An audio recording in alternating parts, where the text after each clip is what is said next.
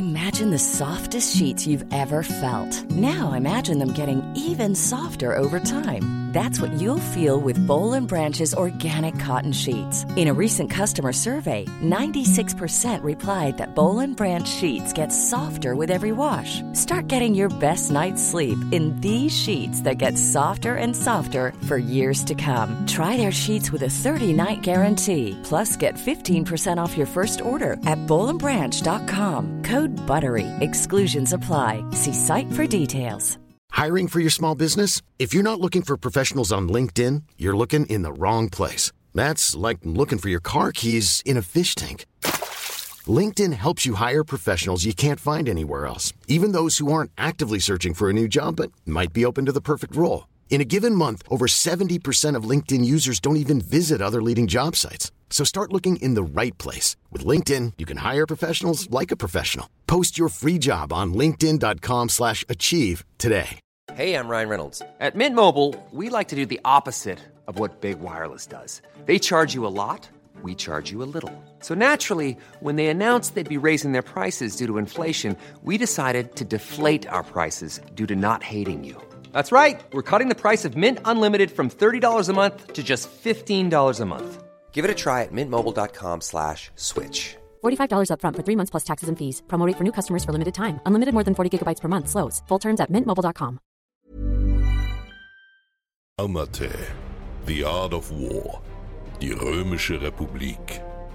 Rom, der Kopf der Welt, die ewige Stadt. Kaum ein anderes Volk hat die Geschicke Europas so deutlich geprägt wie die Römer.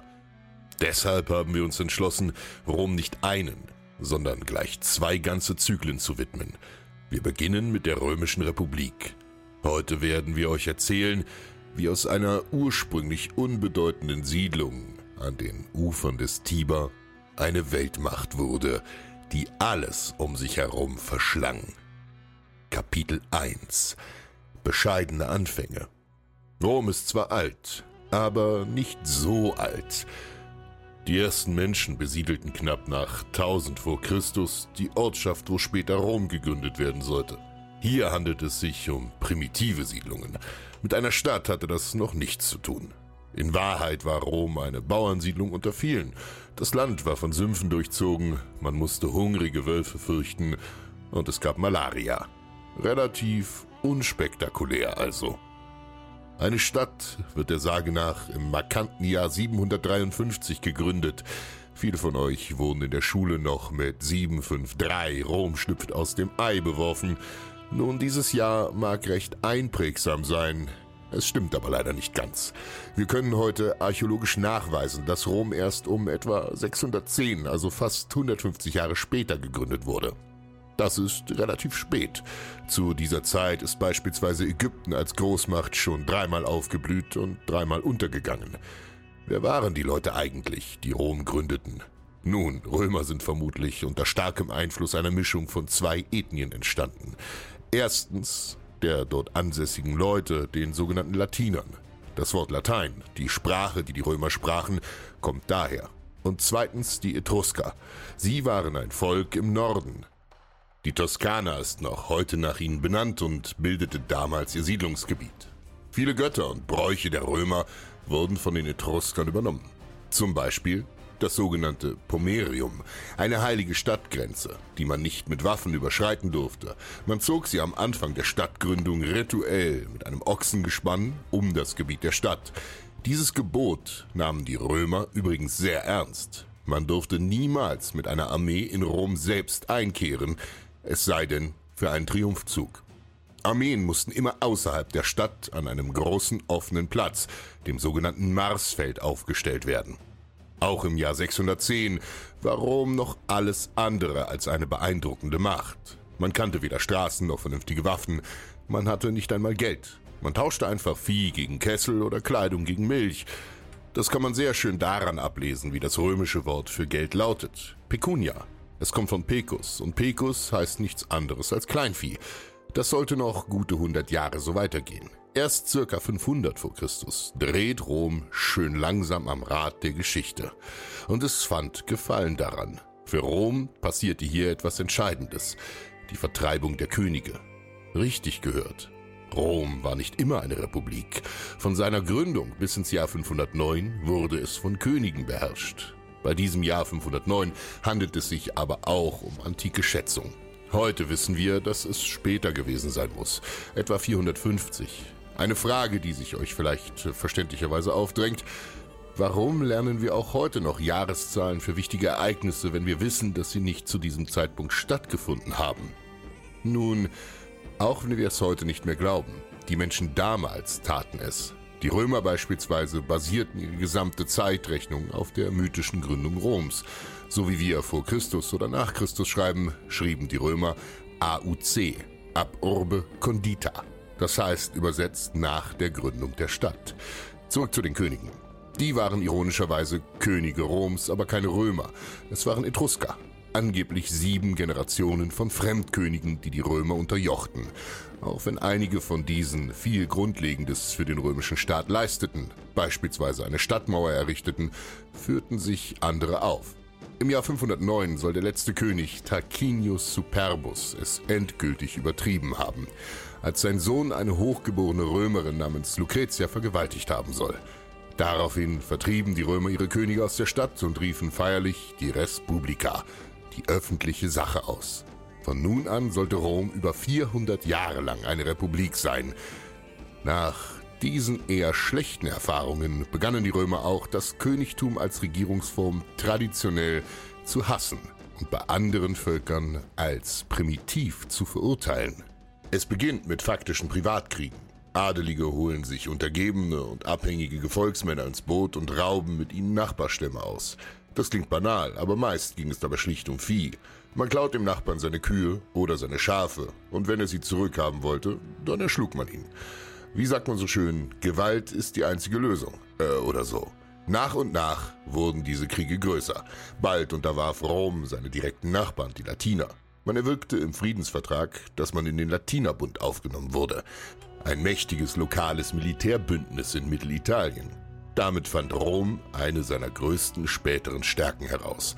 Verbündete. Rom kämpfte nie allein, sondern konnte sich auf die Unterstützung anderer Mächte verlassen. Übrigens war auch Roms geostrategische Lage ziemlich gut. In direkter Nähe gab es Salinen, also natürliche Salzvorkommen.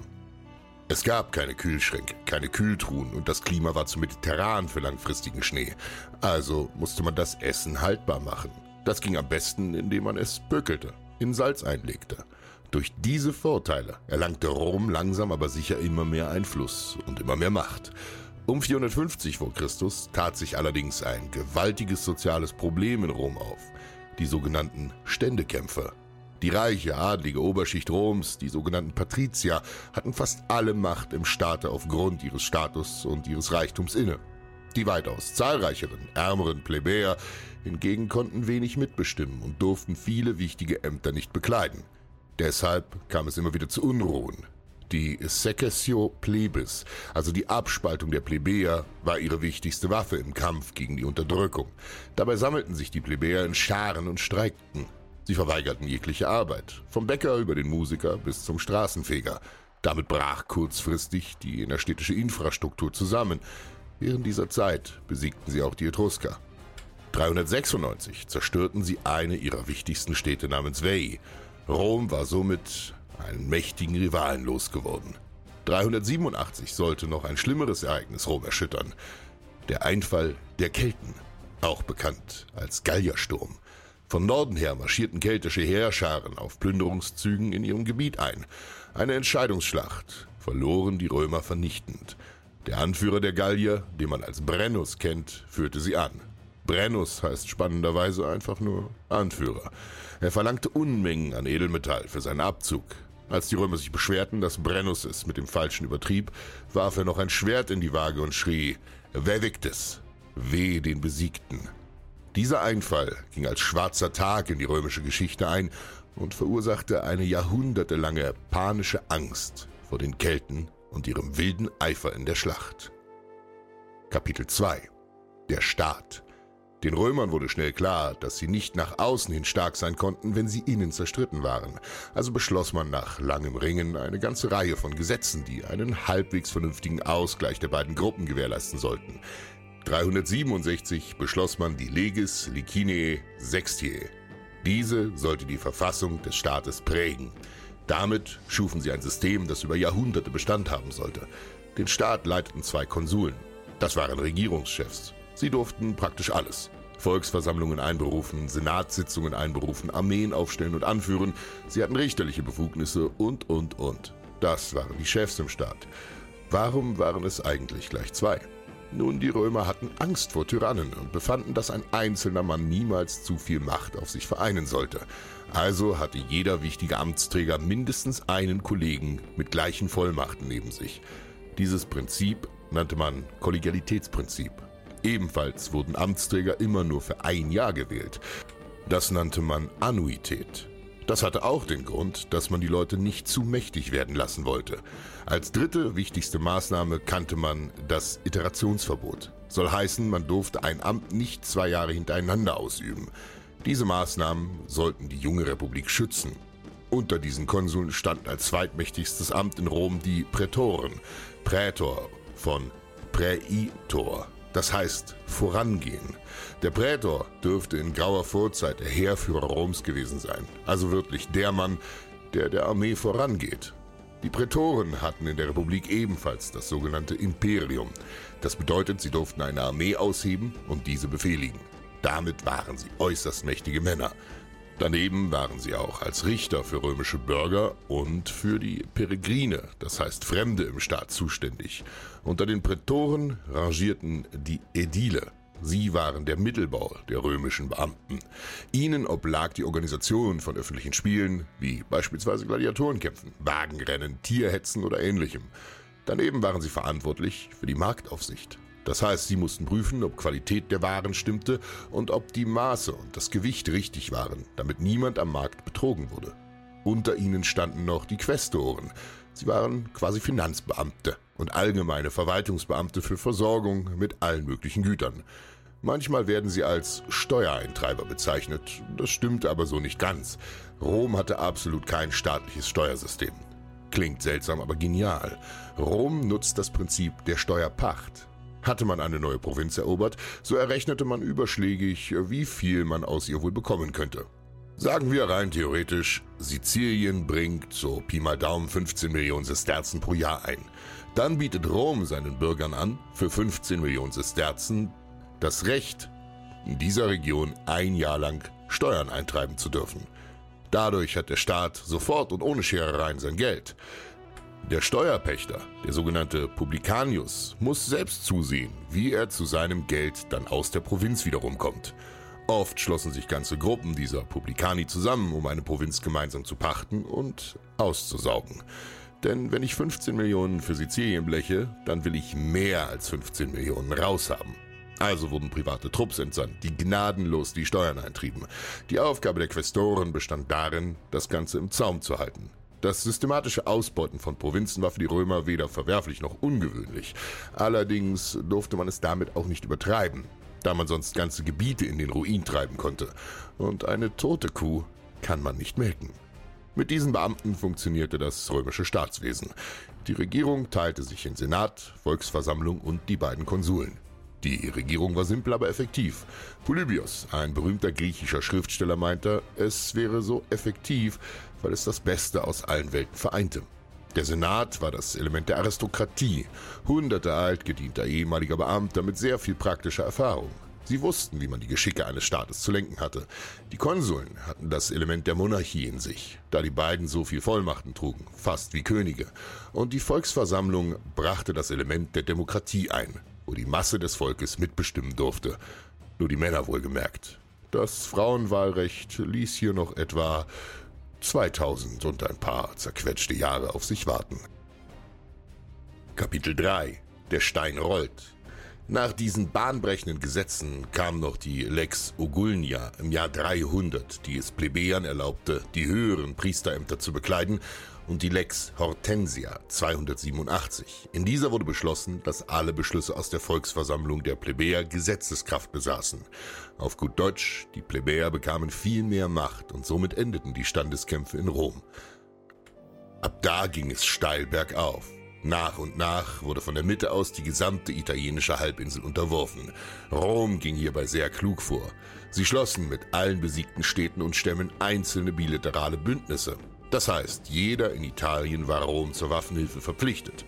Diese Verträge enthielten aber eine kleine, dennoch wichtige Klausel. Die besiegten Parteien durften sich nicht untereinander verbünden. Soll heißen, sie waren isoliert und auf Rom angewiesen. Also standen sie entweder im Schlepptau der Römer oder ganz alleine. Daneben bildeten sie ihre militärische Schlagkraft immer weiter aus. Die Römer galten als sehr martialische Gesellschaft, in der Krieg etwas völlig Normales darstellte. Als Römer nicht im Krieg gekämpft zu haben, wäre sehr ungewöhnlich. Nicht umsonst war ihr Hauptgott lange Zeit nicht Jupiter, sondern Mars, der Kriegsgott. Sie entwarfen ausgefeilte Taktiken, eine rigorose Militärorganisation und schlichtweg geniale Waffentechnik. Darüber werden wir in der nächsten Folge noch ausführlicher erzählen. Diese Schlagkraft bewiesen sie.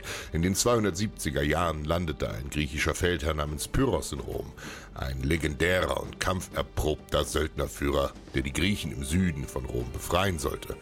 Er brachte in der Schlacht von Heraklea 280 als erster Kriegselefanten nach Italien. Mit verheerenden Folgen.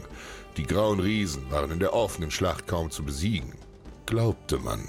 Aber der Einfallsreichtum der Römer kannte keine Grenzen.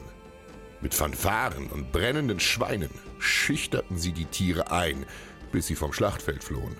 Hier zeigte sich eines ihrer größten Talente: Flexibilität, Anpassungsfähigkeit.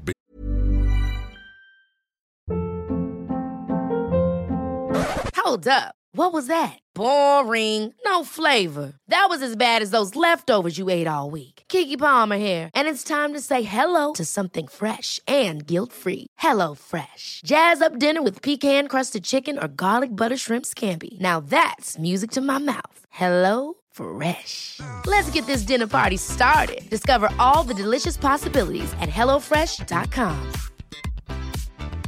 Hiring for your small business? If you're not looking for professionals on LinkedIn, you're looking in the wrong place. That's like looking for your car keys in a fish tank. LinkedIn helps you hire professionals you can't find anywhere else, even those who aren't actively searching for a new job but might be open to the perfect role. In a given month, over 70% of LinkedIn users don't even visit other leading job sites. So start looking in the right place. With LinkedIn, you can hire professionals like a professional. Post your free job on linkedin.com slash achieve today. Ins Letzte. Der Mangel in dieser hatte schon andere große Staaten wie Sparta in den Abgrund gerissen. Nun war Rom einer der großen Spieler im Mittelmeer geworden. Als die Republik ihre Fühler immer weiter in alle Richtungen ausstreckte, stießen sie unweigerlich auf ihren nächsten Konkurrenten, Karthago. Diese enorm reiche Handelsstadt lag im heutigen Tunesien. Ihre Ruinen sind heute in der Vorstadt von Tunis zu bestaunen. Sie ist älter als Rom, viel älter. Sie wurde um etwa 900 vor Christus als Kolonie der Phoeniker gegründet, ein Volk von Händlern und Seefahrern aus der Levante.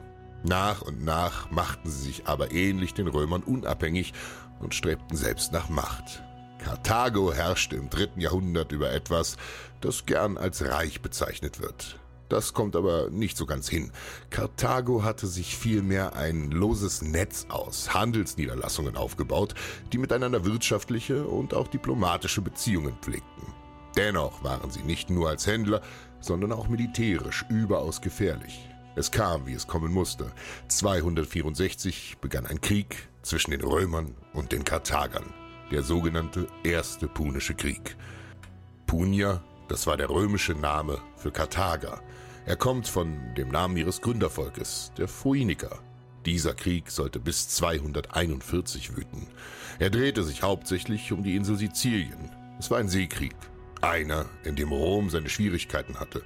Rom hatte nämlich keine eigene Marine. Tatsache.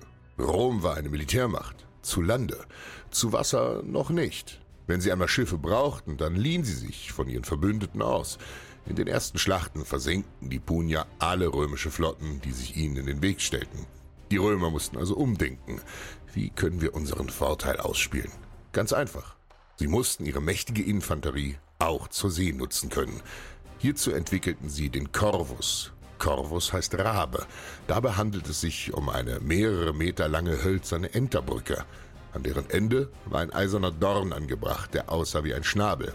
Daher der Name. Mit dem Ding näherten sie sich den karthagischen Schiffen, soweit sie konnten, ließen die Brücke fallen, und Soldaten strömten in breiter Front das Deck, um das andere Schiff zu entern. Die Römer hatten somit die Spielregeln geändert. Sie hatten eine Seeschlacht in eine Quasi-Landschlacht verwandelt. Hinzu kam noch ein weiterer Zufall. Die Römer hatten das unverschämte Glück, dass ein karthagisches Kriegsschiff an ihren Landen schiffbrüchig wurde und somit auf Grund lief. Hier konnten sie hochklassige Industriespionage betreiben. Wie sah so ein karthagisches Schiff von innen aus? Wie funktionierte es? Somit konnten sie auch deren haushoch überlegene Technik einfach kopieren. Die Römer gewannen den Krieg und versetzten den Puniern einen Dämpfer. Als Ergebnis des Krieges kamen für Karthago innenpolitische Schwierigkeiten und die Römer machten satte Beute. Sizilien. Dort richteten sie die erste Provinz außerhalb des italienischen Festlands ein. Die Insel ist einerseits wegen ihrer geografischen Lage sehr wertvoll, andererseits würde sie Rom von da an lange Zeit als Kornkammer dienen. Kapitel 5 Am Rande des Abgrunds Bald darauf sollte es wieder zum Krieg mit Karthago kommen. Hannibal, der Sohn des Hamilkar, schwor den Römern Rache für alles, was sie seinem Volk angetan hatten.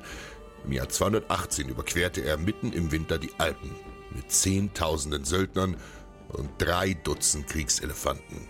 Viele Männer starben auf dem beschwerlichen Weg. Wisst ihr, wie viele von den 37 Elefanten den Weg überlebt hatten? Ein einziger. Diesen nutzte Hannibal später als persönliches Reittier. Aber die Verluste sollten Hannibal nicht stören. Karthago war so absurd reich, dass sie als einzige Großmacht der Antike mehr Söldner als Soldaten einsetzen konnten. Söldner waren durch kein Gesetz oder keine Verfassung an den Feldherrn gebunden, rein durch Vertrag und Bezahlung. Dementsprechend waren sie äußerst kostspielig. Karthagos Militärsystem funktionierte so. In erster Linie engagierte man Söldner. Das reichte in den allermeisten Fällen schon aus. In zweiter Linie zog man Soldaten von den verbündeten Städten zum Kampf ein. Sollte auch das nicht funktionieren oder reichen, nahm man als allerletztes Maß die eigenen Bürger zur Hand. Hannibal hatte einen hohen Blutzoll gezahlt, doch sein Plan ging auf. Nach dem beschwerlichen Weg durch Frost, Hunger und Entbehrung stand er mit abertausend grimmigen Galliern im Norden Italiens. Und das im Frühling, als niemand damit gerechnet hatte. Ihr müsst verstehen, diese Aktion von Hannibal war verrückt. Dermaßen verrückt, dass niemand es gewagt hätte, davon zu träumen. Doch er tat es und ließ die Römer mit aufgerissenen Mündern dastehen. Und er überrannte die römischen Armeen, die sich ihm entgegenstellten, eine nach der anderen. Er galt als genialer Feldherr, der jede Stärke seiner Gegner auszukontern vermochte.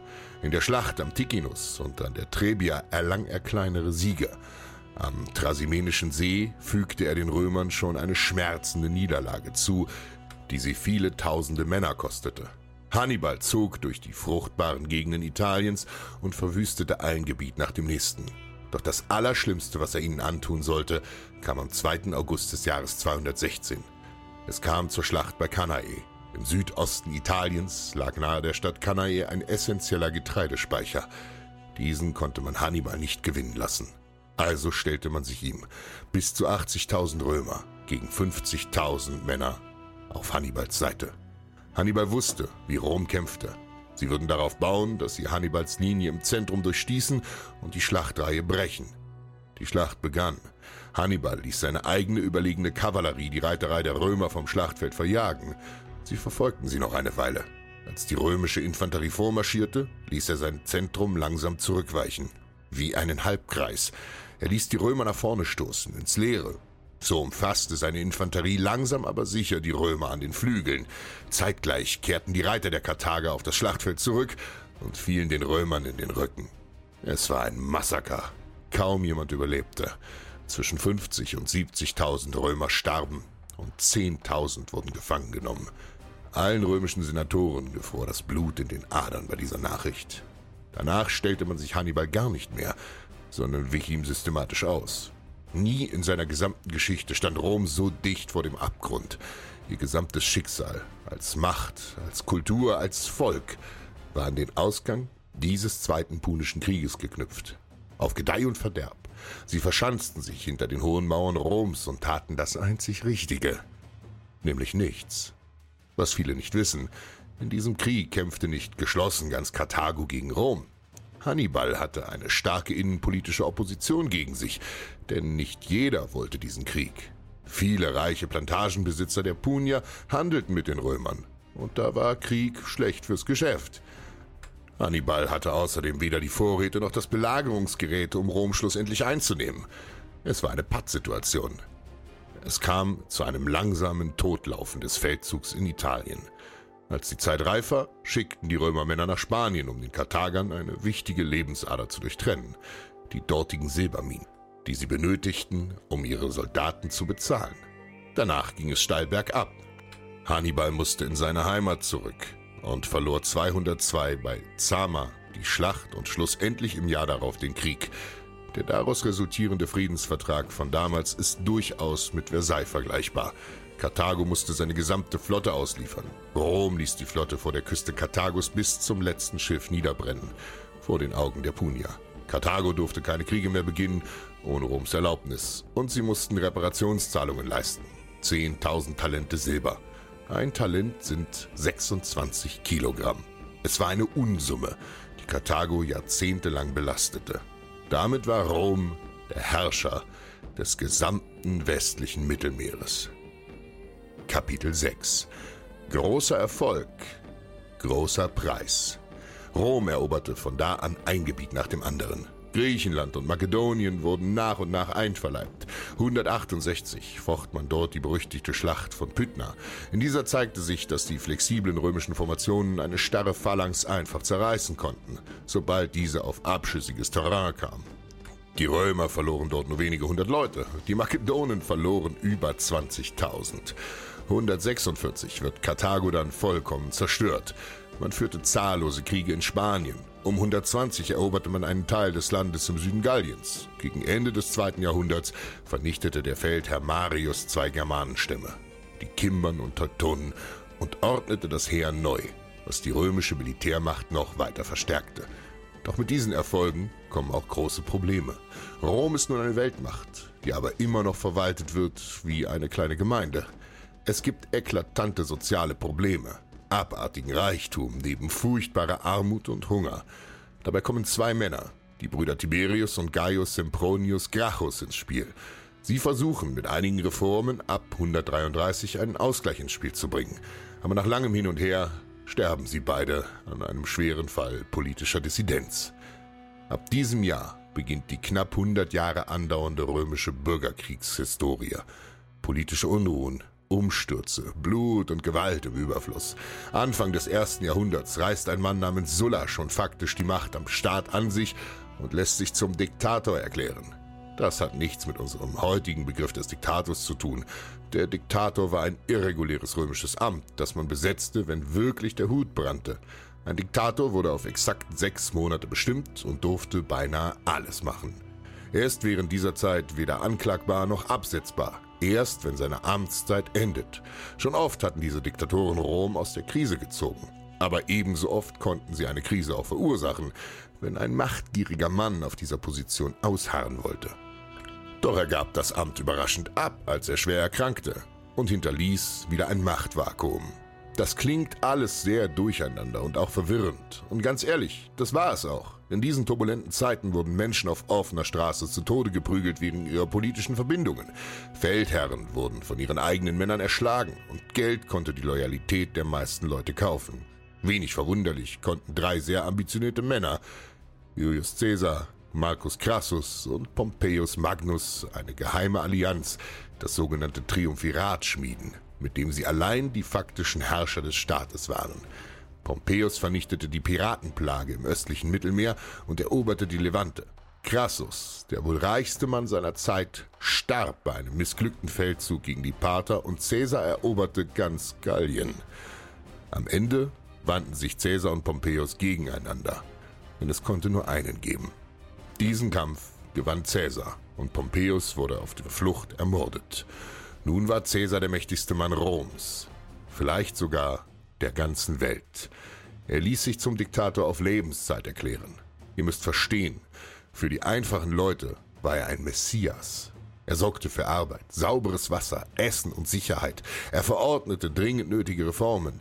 Er nahm von den reichen Senatoren und gab den einfachen Leuten, denn auf sie stützte er sich. Die Leute liebten Cäsar. Alle, außer den Senatoren. Er wurde ihnen einfach zu mächtig, und so verschworen sie sich gegen ihn. Am 15. März des Jahres 44 stachen ihn über 20 seiner Weggefährten an den Stufen des Pompeius-Theaters nieder. Einige dieser Männer waren seine engsten Freunde. Leute, mit denen er zusammen gegessen, getrunken und in der Schlacht geblutet hatte. Sogar sein Ziehsohn Brutus, dem er wie ein Vater war, erhob das Messer gegen ihn. Mit Caesars Tod entstand erneut Chaos und ein riesiges Machtvakuum. In dieses sprangen drei Männer, die ein neues Triumphirat schmiedeten. Caesars alter Offizier Marcus Lepidus, sein enger Vertrauter und Kampfgefährte Marcus Antonius und Caesars Großneffe, den er als Erben eingesetzt hatte, Octavian. Ihr kennt ihn unter seinem späteren Namen vermutlich besser, Augustus. Diese drei Männer teilten Rom unter sich auf. Lepidus wurde mit Afrika abgespeist, wo er machtlos, aber reich und gut versorgt lebte. Octavian bekam den Westen. Italien, den Balkan und Gallien sowie Spanien. Aber den wahren Reichtum bekam Marcus Antonius, den Osten. Der Osten war viel reicher als der Westen. Etwa 80 Prozent der Steuern Roms kamen von dort. Besonders Provinzen wie Syrien spien das Geld förmlich aus. Damit saß er am längsten Hebel. Er setzte sich in Ägypten nieder und liierte sich dort mit der mächtigen Kleopatra. Ägypten das stark von Rom abhängig war, war das mit Abstand fruchtbarste Land seiner Zeit. Rom war die mit Abstand größte Stadt Europas. Es war auf Getreide angewiesen.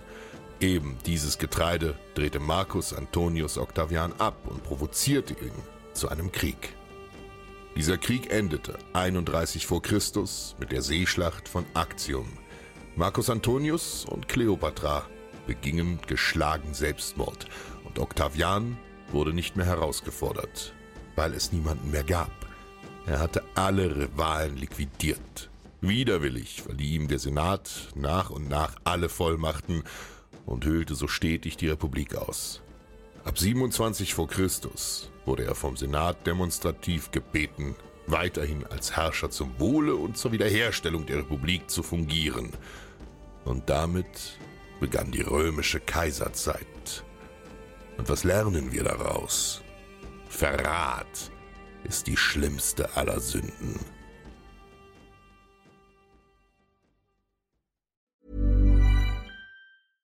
Imagine the softest sheets you've ever felt. Now imagine them getting even softer over time. That's what you'll feel with Bowl and Branch's organic cotton sheets. In a recent customer survey, 96% replied that Bowl and Branch sheets get softer with every wash. Start getting your best night's sleep in these sheets that get softer and softer for years to come. Try their sheets with a 30-night guarantee. Plus, get 15% off your first order at bowlandbranch.com. Code BUTTERY. Exclusions apply. See site for details. Hold up. What was that? Boring. No flavor. That was as bad as those leftovers you ate all week. Kiki Palmer here, and it's time to say hello to something fresh and guilt-free. Hello Fresh. Jazz up dinner with pecan-crusted chicken or garlic butter shrimp scampi. Now that's music to my mouth. Hello Fresh. Let's get this dinner party started. Discover all the delicious possibilities at hellofresh.com.